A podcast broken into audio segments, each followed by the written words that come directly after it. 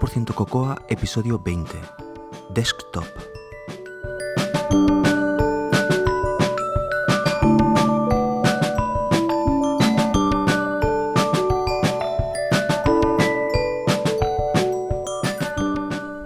Hoy con invitado especial. Hola, soy José Antonio Lobato de Binary Tricks y como ya sabéis podéis encontrar más cosas sobre mí en josealobato.com. Pues sí, como os decía, esta semana tenemos invitado especial. La semana pasada, a principios de la semana pasada, eh, me puse en contacto con Aaron Hillegas, que como ya sabéis es la persona que ha escrito uno de los libros más famosos de Cocoa. Aaron me respondió inmediatamente y me dijo que estaría encantado de participar en el podcast, pero que le parecía mejor idea que eh, lo hiciera en su lugar un compañero suyo que de hecho está escribiendo un libro actualmente con él, que habla castellano perfectamente. Y, así es como hemos conocido a Juan Pablo Clot. Y realmente ha sido un descubrimiento y un placer porque es una persona muy amable y ha sido todo una experiencia hacer una, una entrevista con él. La entrevista está incluida en este podcast y yo quería agradecer tanto a Juan Pablo como a Aaron como al Bigner Ranch por permitirnos el placer de poder, de poder escucharlos y que nos cuenten lo que, lo que hacen para poder nosotros también estar más informado. También quería felicitar hoy al señor Mauricio del Solar, que me ha comentado justo hoy en un correo electrónico que ha publicado su primera aplicación en la, en la App Store. La aplicación se llama Basebook y yo todavía no he tenido tiempo de jugar con ella, pero simplemente viendo la aplicación en la, en la App Store veo que es un diseño muy curioso al que vale la pena echar un ojo, porque realmente Mauricio ha intentado hacer una aplicación muy chula, muy, muy enfocada al, al, target de, de, las personas que van a utilizarla. A mí me ha gustado, aunque todavía no he tenido la oportunidad de, de, jugar con ella, como porque ya os digo, he recibido hoy el correo electrónico y me gustaba, me gustaba meterla en este, en este episodio, por lo tanto, a pesar de que no he jugado con ella, yo sí que os aconsejo que, le echéis un ojo porque tiene muy buena pinta. Felicidades Mauricio y os vuelvo a repetir, la podéis encontrar en la App Store como Base Book.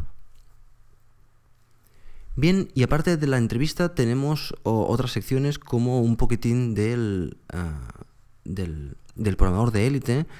Ah, hablamos de una herramientilla que, que, he descubierto y también hablamos un poquitín de, correr, de running. Por lo tanto, ah, espero que os lo paséis bien.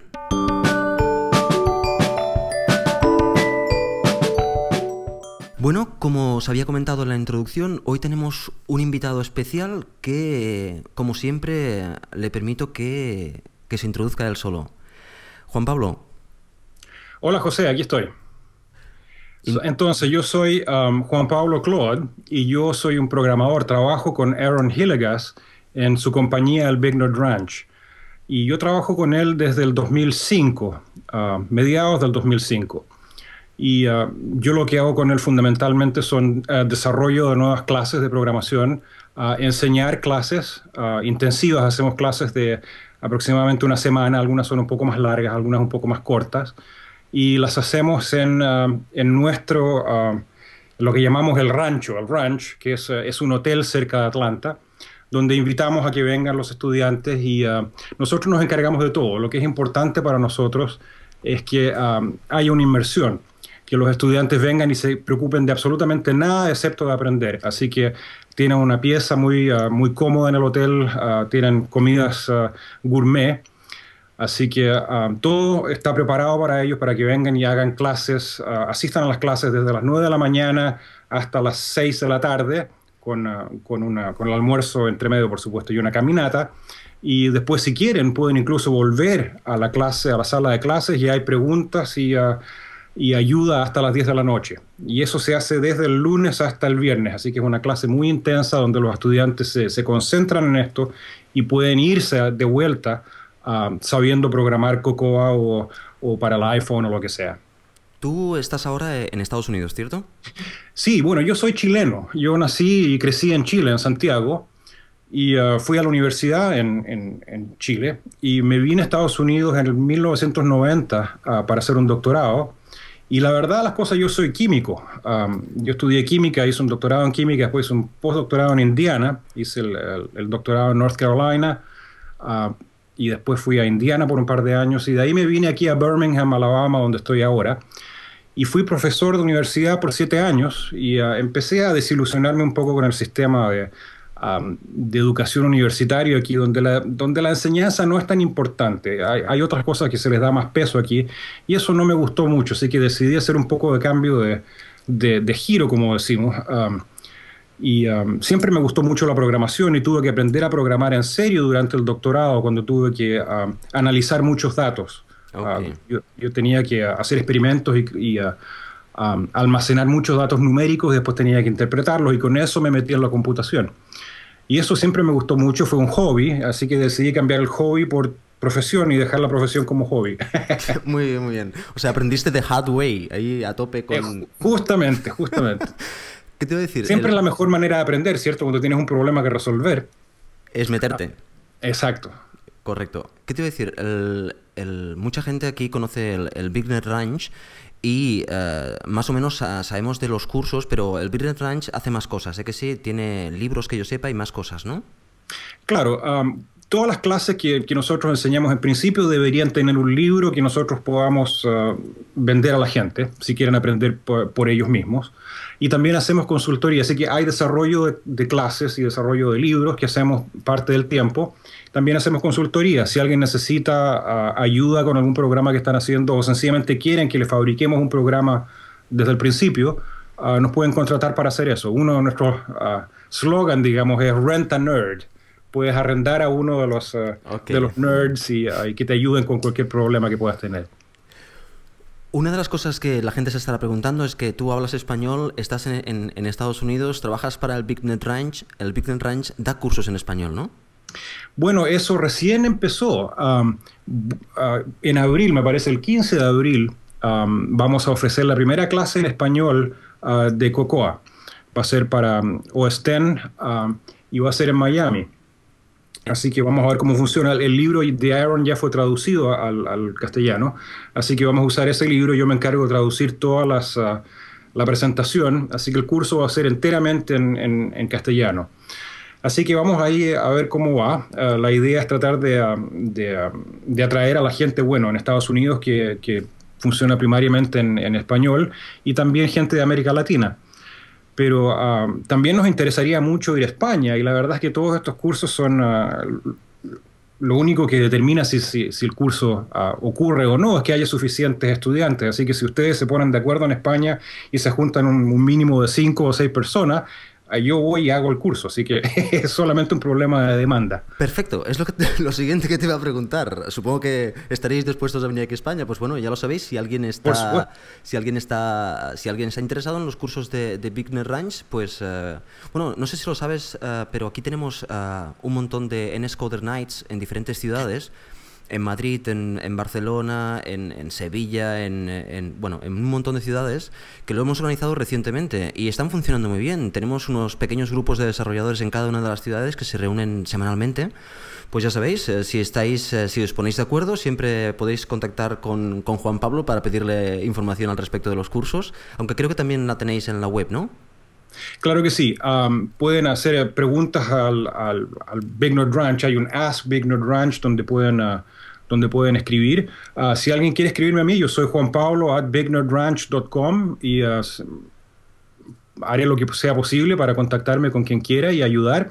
Ah, yo siempre he considerado que esto de tener esos, grupos, formar una comunidad de programadores que, recién está empezando, la verdad, en Cocoa. Hace, no mucho éramos unos pocos programadores repartidos por todas partes, pero ahora está creciendo verdaderamente, como tú dices, hay, hay reuniones en todas partes ahora de NSCoder y Coco Heads, y eso es muy importante, eso, es decir, tenemos que juntarnos todos y empezar a formar una comunidad fuerte donde nos conozcamos todos y podamos ayudarnos. Correcto, aquí la verdad es que lo montamos hace poco y mm, estamos muy contentos porque está funcionando muy bien y la gente se lo está pasando muy bien. Y además eh, están saliendo muchas ideas eh, bastante interesantes, está, está muy bien. Claro que sí. Ah, ¿Qué te iba a decir? Una cosa que a mí me interesa especialmente, y es que cuando vosotros, mm, la gente se apunta a vuestros cursos, ¿qué es lo que le recomendáis a la gente que va a asistir a uno de vuestros cursos? Ah, no necesita mucho, la verdad. nosotros tenemos todo tipo de estudiantes, vienen, vienen gente con mucha experiencia, quizás no necesariamente en Cocoa, pero con, con, mucha experiencia en programación y otros que están recién empezando. Y tratamos de hacer los cursos bien autoconsistentes, que en el fondo lo único que necesitas es saber um, uh, programar uh, en, un sistema orientado a objetos. Si sabes lo que es un objeto, lo que es un método y un mensaje, deberías estar preparado para la clase. Todo lo demás te lo entregamos. Muy bien, una clase de una semana intensiva, uh, bueno, tienes que acabar con la cabeza llena de muchas ideas. se, nota por ahí, por el juego, los estudiantes ya están empezando a tipear mucho más lento y, ya la cosa se les ve un poco en la cara al cansancio. Correcto. Pero, um, pero lo, hacemos con... Ah, vemos si hay estudiantes que tienen problemas, tratamos de ayudarlos un poco más y podemos hacer las clases más lentas cuando es necesario, todo lo ajustamos a lo que la clase sea. Ah, pero como dije antes, la verdad es que necesitan en general poco, hay que estar dispuestos a, trabajar duro, eso sí. Exactamente. pero si tienes ese, ese interés y sabes un poco de algún lenguaje, aunque no sea Objective-C, si sabes lo que es un objeto y cómo funciona, vale. Perfecto. Y una otra cosa, cuando ¿qué recomendáis también cuando acaban el curso? Cuando acaban el curso, supongo que tienen el material que os han dado vosotros, claro. os conocen a vosotros, tienen ah, todo el conocimiento en la cabeza. ¿Cómo, cómo asientan ese conocimiento? ¿Cómo, cómo, cómo decís al, a un desarrollador que ahora tiene toda esa información, haz esto para que esto tire adelante lo mejor posible? Claro, bueno, lo que nosotros decimos es que nosotros les entregamos quizás el 80% de lo que necesitan, no, no, es, no, es, todo, pero están en una, en una, posición al terminar la semana donde por lo menos saben dónde buscar la información que les pueda faltar. Van a tener la mayor cantidad de información necesaria para hacer el, la gran parte de un, de un programa normal pero tienen las herramientas ahora para, para, seguir aprendiendo por ellos, ellos mismos. Además, los ponemos en una lista de email donde pueden hacer preguntas a la comunidad entera de todos los alumnos que hemos tenido. Están todos conectados en esa lista y es una, una ayuda fantástica porque tú preguntas algo y te, a los 10 minutos tienes 5 o 7 respuestas uh, de gente con experiencia. Así que eso es, uh, es muy bueno. Pero la verdad es que lo mejor de todo es, es tener un programa que escribir. Ah, una cosa que Aaron me dijo una vez, y la verdad es que es cierto, que uno no entiende Cocoa verdaderamente hasta el tercer programa quizás.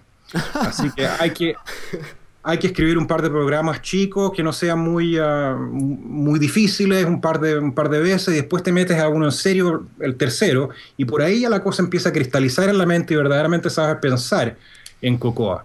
Así que no hay nada mejor que tener cosas que hacer. Un, problema que resolver, un programa que tienes que hacer o que te entusiasme hacer, es sin duda la mejor receta. Y cuando llegas a tener un problema, escríbela a la lista. Muy bien, muy bien. Por cierto, ah, Juan Pablo, aprovecho para decirte, mm, supongo que, no sé si lo sabes, pero también hemos montado aquí en, España un, servicio que se llama NS Code Center, que, eh, bueno, los usuarios ah, pueden preguntar cosas y la gente se conecta para responder esas cosas. Es básicamente porque con que no teníamos ningún lugar donde preguntar las cosas que no fuera tipo Stack Overflow, por ejemplo. Pues aquí lo hemos montado en español para que, bueno, gente que quieran hacer preguntas y otras personas que sepan más que quieran responderles, pues bueno, ah, que sepas que también existe, ya te enviaré el enlace para que los conozcas. Fantástico, claro, me encantaría participar. Perfecto una, te quería preguntar ahora cosas eh, sobre ti. ¿Tú qué prefieres, eh, OS X o iOS? yo le tengo mucho cariño al Mac. Ah, todavía me gusta programar quizás más en, en, ah, en Cocoa para, para, el Mac. pero la verdad es que iOS y OS X están como, como entremezclándose ahora. Ya con Lion vamos a tener la primera verdadera mezcla de, de Coco Touch y Coco. Así que la cosa va a empezar a, hacer un poco lo mismo. Ahora, además, el iPhone y el iPad van a ser uh, multinúcleo para el procesador, así que hay que preocuparse de las mismas cosas ahora, de, threads y qué sé yo. Así que están, están empezando a, mezclarse, pero lo que es entretenido de iOS es que es fácil um, escribir una, una, aplicación rápidamente y tener un producto en, quizás unas pocas semanas. En, el Mac es, mucho más trabajo, así que yo creo que eso es lo que, ha, lo que ha tenido tanto éxito, es que es como volver un poco hacia los años en que quizás un programador en una semana podía tener un producto completo. que se perdió porque esperábamos, ahora esperamos mucho de una, de una aplicación para, para el Mac. Así que eso de poder ser independiente y una sola persona poder tener una serie de productos es nuevamente posible en iOS. Así que los dos tienen sus ventajas, pero yo la verdad le tengo cariño al Mac. Y si te pregunto a qué framework le tienes más cariño de todos los de Cocoa?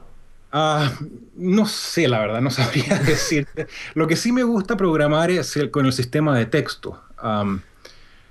text views y todo eso en general, uno tiene una visión un poco, un poco superficial de eso. Uno cree que solamente cuando pescas uno de esos uh, text views en, en, Interface Builder y lo pones en la ventana, que eso es todo el sistema. Pero no, no, no, no, no. Hay mucho detrás de eso. Y si te empiezas a meter en las distintas partes, puedes hacer cosas muy, uh, muy sofisticadas. Ah, con bastante poco código y en forma muy elegante. Así que eso me gusta del sistema, es, ah, es, sumamente complejo. Ah, no quiero ni saber cómo, está, cómo es el código dentro del sistema, pero es tremendamente powerful, muy, muy potente, digamos, como, como, como una herramienta. Así que eso siempre me ha gustado mucho. Te, he hecho esta pregunta porque hay mucha gente que últimamente cuando, cuando hace ese tipo de pregunta la gente suele decir Core Animation. sí, es cierto, es, muy interesante también y sobre todo cuando empiezas a meterte en, en, en, esas animaciones en otro, en otro thread, sí, también es... Uh, bueno, es, muy vistosa, es muy vistosa y hace que, que, la gente que, que, entra en el Mac hacer una animación eh, de esa calidad con tan poco tiempo, pues evidentemente eh, sorprende, sorprende a, ti, a, ti, primeramente. claro, es, es cierto. Lo, lo, único que sí es que es tan fácil hacerlo un poco demasiado y empiezas a hacer la, la aplicación un poco charra, quizás hay que tener cuidado, no usarlo demasiado eso la animación. Correcto, correcto. Pues ah, muy bien, solo una, una, pregunta también por curiosidad. Uh, cuando programabas en el, en el doctorado, ¿qué, lenguaje, ¿qué, lenguaje, utilizabas? Yo empecé con C y um, um, con Borland, el compilador Borland es lo que usaba. Qué grande, yo también. Así que, y, y um, yo siempre fui, déjame, déjame ir un poquito más atrás, yo siempre fui un, un, un, fanático del Mac. la universidad en Chile compró un montón de, de Mac acerca del Mac Plus o el Mac 512. Así que yo aprendí verdaderamente a ser un usuario de computación en el Mac. Y uh, después cuando fui a, Estados Unidos al doctorado y tuve que empezar a programar, la verdad es que tirarse de frente a programar para el Mac era muy difícil. Así que uh, empecé con dos. Uh, y después me, me, moví lentamente a Windows y ya programando en, en C ⁇ y usando um, Object Windows, creo que se llamaba el, el framework que Borland ofrecía. Pero um, um, estaba fascinado también en esos años. Yo C creía que era lo, mejor que había. Y, um, y, bueno, y eso es lo que hice por, por, varios años. Y después cuando volvió el Mac, ahora como Next, la verdad, era uh, usando el, sistema operativo de Next, siendo una plataforma Unix y usando Objective-C, inmediatamente me interesé en eso y quise ver qué es lo que, qué es lo que funcionaba con, con, con el Mac ahora. Y además estaba muy cansado de tener que reaprender el sistema de Windows cada vez que salía una nueva versión de Windows o, de lo que fuera. Eh, había que cambiar mucho cada vez que, que había una nueva versión. Así que me interesé mucho en el Mac, tomé la clase del Big Nerd Ranch, conocí a Aaron y ah, bueno, y al a fin de cuentas terminé trabajando con él, así que esa en el fondo la historia. Pero yo, yo siempre fui de la línea del lenguaje C. Um, y Objective-C me gustó mucho más que, que C una vez que lo, que lo aprendí. Es un sistema de objetos mucho más puro, mucho más simple. Um, el polimorfismo es mucho más elegante hacerlo en Objective-C que, en, uh, que en C, donde tienes que usar esas clases abstractas y los métodos virtuales. Eh, lo considero una, una, una, implementación más elegante, la verdad.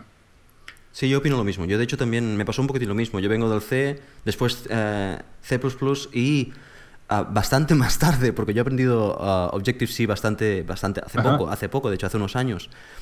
Y, y descubrí un nuevo lenguaje de programación que, que es igual de viejo que, que, el C++. Si no más. Si, no más, y desde el punto de vista sintáctico, desde el punto de vista funcional, eh, es, a, mí, a mi gusto es, es mucho mejor. Por lo tanto, uh, yo en eso te tengo que dar la razón.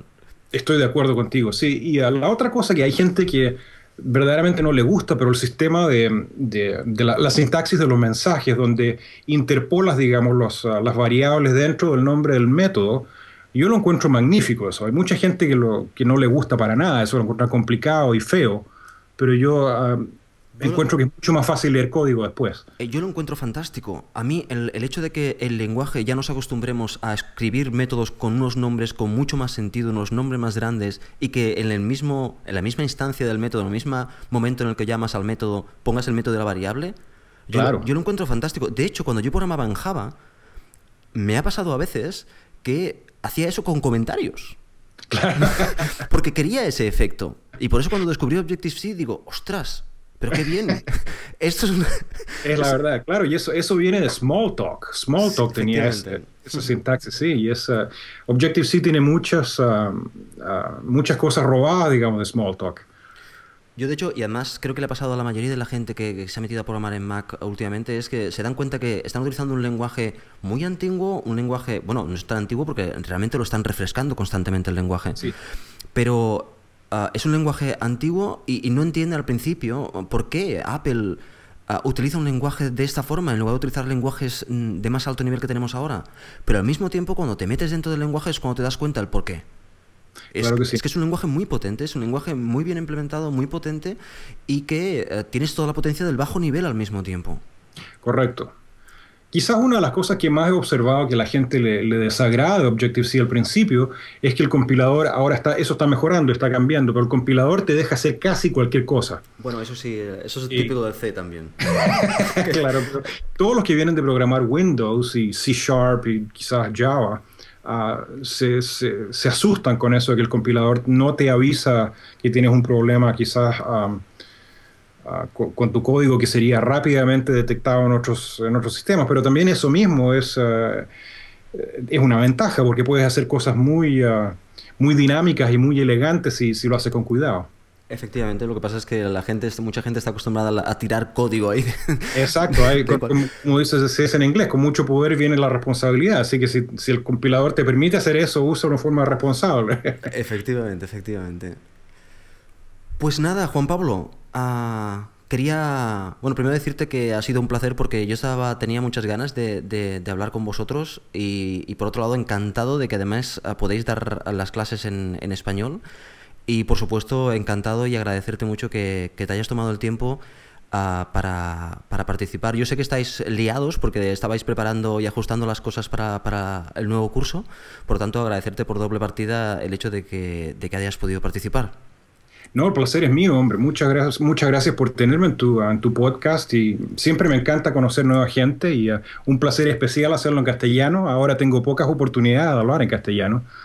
Así que esto ha sido mío. Bueno, pues ya además eh, quiero decirte y aprovechar para decirte que, bueno, nosotros el, el podcast, eh, este 85% Cocoa, es un podcast que está abierto, como si has escuchado algún episodio, aquí puede participar developers y puede participar gente.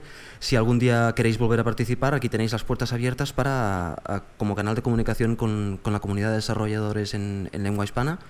Pues a- aquí lo tenéis. Y voy a tratar de convencer a, a Aaron de que participe. Aaron es una persona muy, uh, muy afable, muy, uh, muy generoso con su tiempo, sus conocimientos. Es, uh, es, es una persona fantástica, así que voy a, voy a convencerlo de que participe, que aprenda un poco de castellano. Bueno, Sabe yo- un poco de italiano, así que a lo mejor puede hacerlo. Yo no habría problema en hacerlo en inglés y después lo traducimos al castellano. Eso. De acuerdo, Juan Pablo, muchísimas gracias. Un saludo. ¿Por qué? Gracias. Hasta luego. Adiós.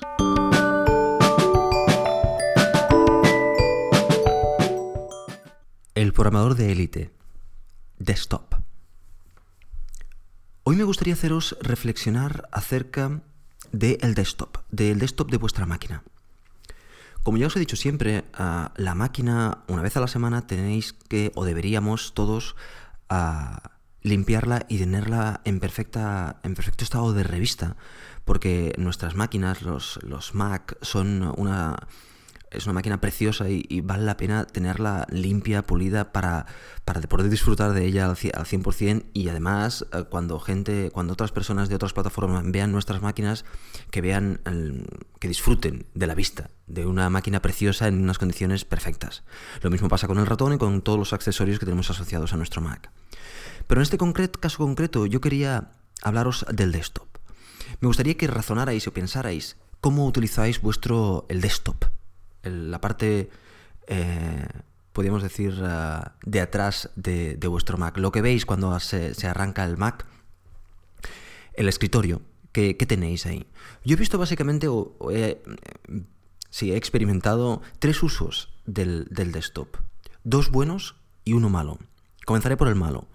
El malo es aquellas personas que siempre tienen el desktop lleno de un montón de cosas, de eh, mm, archivos eh, que, hace mucho tiempo que están ahí, que, realmente no los utilizas y que además están desordenados o ordenados sin ningún tipo de criterio. Y cuando abres el, ordenador y ver, ves todos estos iconos, eh, a mí personalmente me entra estrés. O sea, no, no, no me ayuda el tener un, entorno, un entorno sucio, un entorno... Ah, no bien pensado y no bien diseñado. Ese es el uso que yo veo malo. Después hay dos usos buenos. hay un uso en el cual he visto que hay personas que simplemente como background se ponen unas áreas de diferentes colores y entonces eh, los archivos que tienen en, el desktop son archivos o carpetas que están en las diferentes áreas de color porque significan diferentes cosas y son trabajos que están haciendo durante aquel mes o durante aquellas semanas y están ah, ahí ubicados para, para, para ser fácil ah, diferenciarlos y acceder rápidamente a ellos. Incluso personas que tienen enlaces a aplicaciones en diferentes áreas del escritorio con diferentes eh, colores de background para, para, poder identificar. Bueno, ese es un uso que, a pesar de que a mí no me gusta, no lo comparto, ah, es un uso inteligente, es un uso pensado, es un uso con un objetivo. Y hay un tercer uso, que es eh, el uso que, yo me copié de, mi amigo Jesús Fidalgo, y es que el desktop es como vuestra mesa de escritorio. Y evidentemente la mesa de escritorio siempre tiene que estar limpia y ordenada. Pues el desktop lo mismo. Cuando arrancamos el día, el desktop tiene que estar ah, vacío, nada en el desktop. ¿Por qué? Porque durante el día vamos a ir arrastrando y moviendo cosas al desktop, archivos que, estamos creando. Uh, y, y, volverlos a, a, recolectar de allí para ponerlos en otro sitio. Ah, básicamente estamos dándole el uso al desktop de, un escritorio, los papeles que se van poniendo encima de la mesa y que vas a ir recogiendo constantemente, ah, ah, pegando, copiando de aquí para allá, sobreescribiéndolos, no sé qué, trabajando durante el día. Y al fin del día, pues limpias el escritorio y lo dejas otra vez limpio y vacío para el día siguiente trabajar archivo que dejes en el desktop es archivo que o no has sabido dónde ponerlo o simplemente lo dejas ahí porque mañana quieres ah, seguir con ese archivo. Pero incluso en ese caso, ese archivo, a no ser que sea un archivo realmente temporal, ese, archivo tiene que tener una ubicación. Bueno, pues este es, este es mi razonamiento acerca del uso del desktop. Me gustaría que eh, tomaras un minuto para, para, analizar cómo utilizáis el desktop y diseñar vuestra estrategia para tener el desktop lo más útil y limpio posible. Ya sabéis que el, tener ah, cosas por el medio que te molestan, que no, que no te ayudan a, tener el espacio claro, tampoco ayudan a tener la mente clara para diseñar y pensar cosas.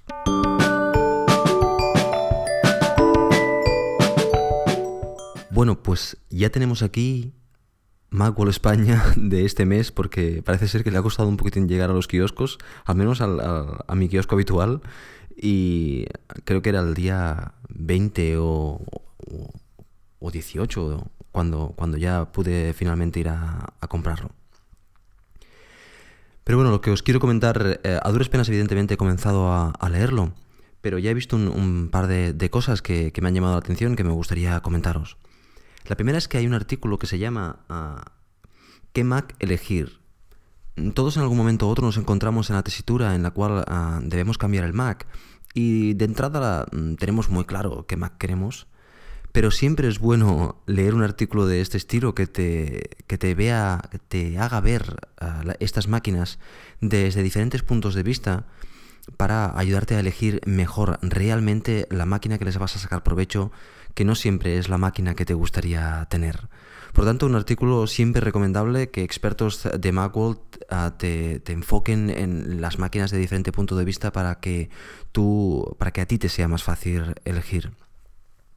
Hay una sección que, últimamente ah, le tengo echado el ojo y la miro, la miro ah, con más cariño que la miraba antes, que es la sección de librería técnica. Porque, mm, bueno, me parece curioso muchas veces los libros que, hay y esta vez eh, me parecen tan curiosos que hay uno de ellos que ya, ya me lo he pedido, me han puesto en la lista de, mis libros de deseo, que son, en este caso son, va acerca de libros de diseño. Hay, el primero es desarrollo de un proyecto gráfico. Y, bueno, te explica cómo es el libro y, las ventajas que tiene este libro y por qué es un buen libro. Y me ha gustado la forma en la cual ah, lo explica. Me parece que puede ser un libro interesante. Y evidentemente hay varios libros más que, de los cuales habla. Pero esta es una sección de Macul España que vale la pena tener en cuenta y vale la pena echar un ojo y no pasarla por alto. Quería agradecer a Macul España por patrocinar nuestro, nuestro podcast y hacer que, pueda llegar a, más gente. Gracias. Os quería contar acerca de un pequeño descubrimiento que he hecho que a mí mm, me ha encantado encontrarlo y me está yendo muy bien. Para empezar, como ya sabéis, yo básicamente utilizo dos editores. El primero es el de Xcode que utilizo para, para Objective-C, para programar en Cocoa. Y el segundo es TextMate que lo utilizo para el resto de cosas. Bueno, en verdad utilizo un tercero, que es Scrivener, para escribir cuando escribo escribir texto. Pero incluso las entradas en el blog las hago con TextMate. Lo hago en Markdown en este caso.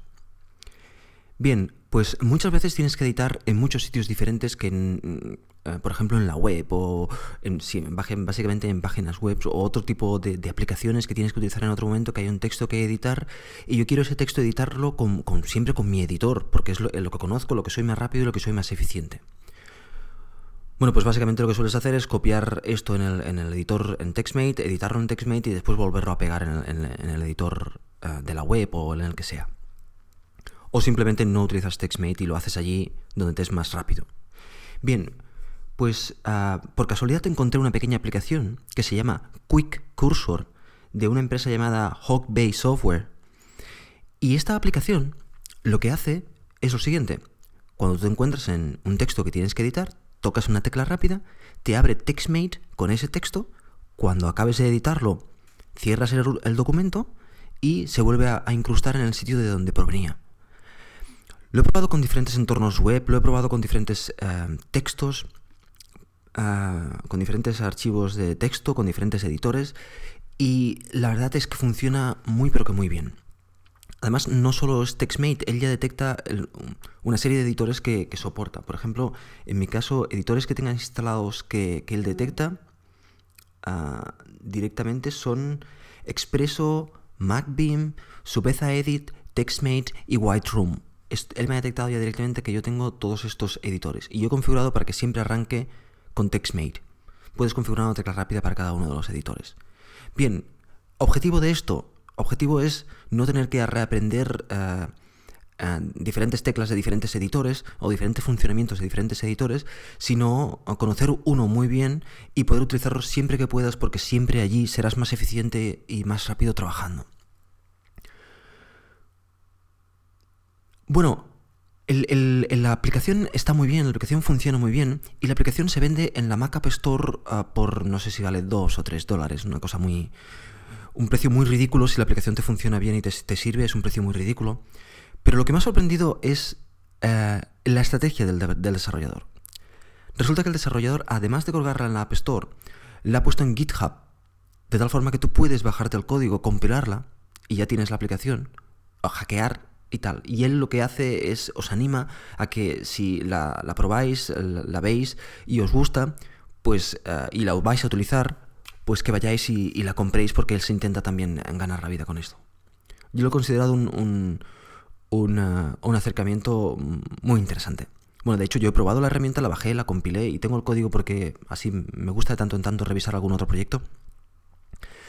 Ah, pero evidentemente, como no puede ser de otra forma, he ido y me la he comprado porque es una herramienta que yo utilizo y me va muy bien y quiero agradecerle de esta forma al, desarrollador que, haya desarrollado la herramienta. Y evidentemente agradecerle por partida doble porque encima comparte el código con, el resto de la comunidad para que nosotros podamos ah, aprender cosas de, lo que él sabe.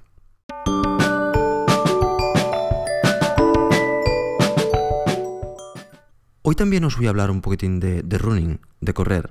Pero me voy a dirigir a esas personas que no han corrido nunca o nunca se han atrevido a correr y son personas que hacen eh, poco deporte.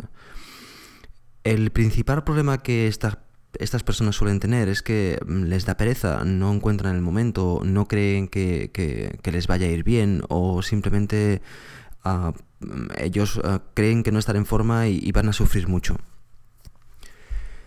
Todos en algún momento u otro hemos comenzado a correr. No, no hay nadie que ha comenzado desde pequeñina a correr y ha aguantado hasta los 40 años corriendo. Hay algunos, pero muy pocos. Normalmente has, sufrido parones o simplemente durante la época universitaria has dejado de correr o cualquier cosa. Por lo tanto, todos hemos empezado a correr de nuevo alguna vez.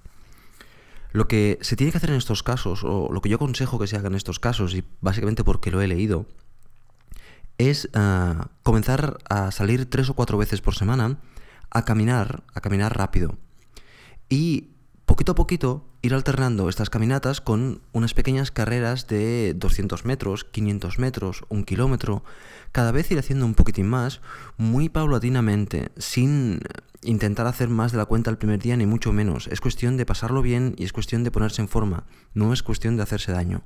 Por lo tanto, puedes ir eh, a, primera semana ir a caminar, la siguiente semana intercalar uh, pequeñas carreretas, carreritas pequeñas de, de, 200 metros, uh, muy poquito a poquito. Y con el tiempo, con el tiempo, eh, esas carreritas pasarán a ser uh, carreras de, de 20 minutos, eh, después de 30, y poquito a poquito iremos cogiendo la forma y sin sufrir, sin, eh, sin poner nuestro cuerpo en riesgo, nos pondremos en forma y seremos capaces de correr sin problemas a nuestro ritmo, porque cada uno tiene su ritmo diferente. Yo corro a 5 minutos por kilómetro, pero mi hermano corre a 6 y, otras personas corren a, otra velocidad. Eso no, cada uno tiene su ritmo en el cual se encuentra cómodo y, ya está, no es más, la cuestión es pasarlo bien.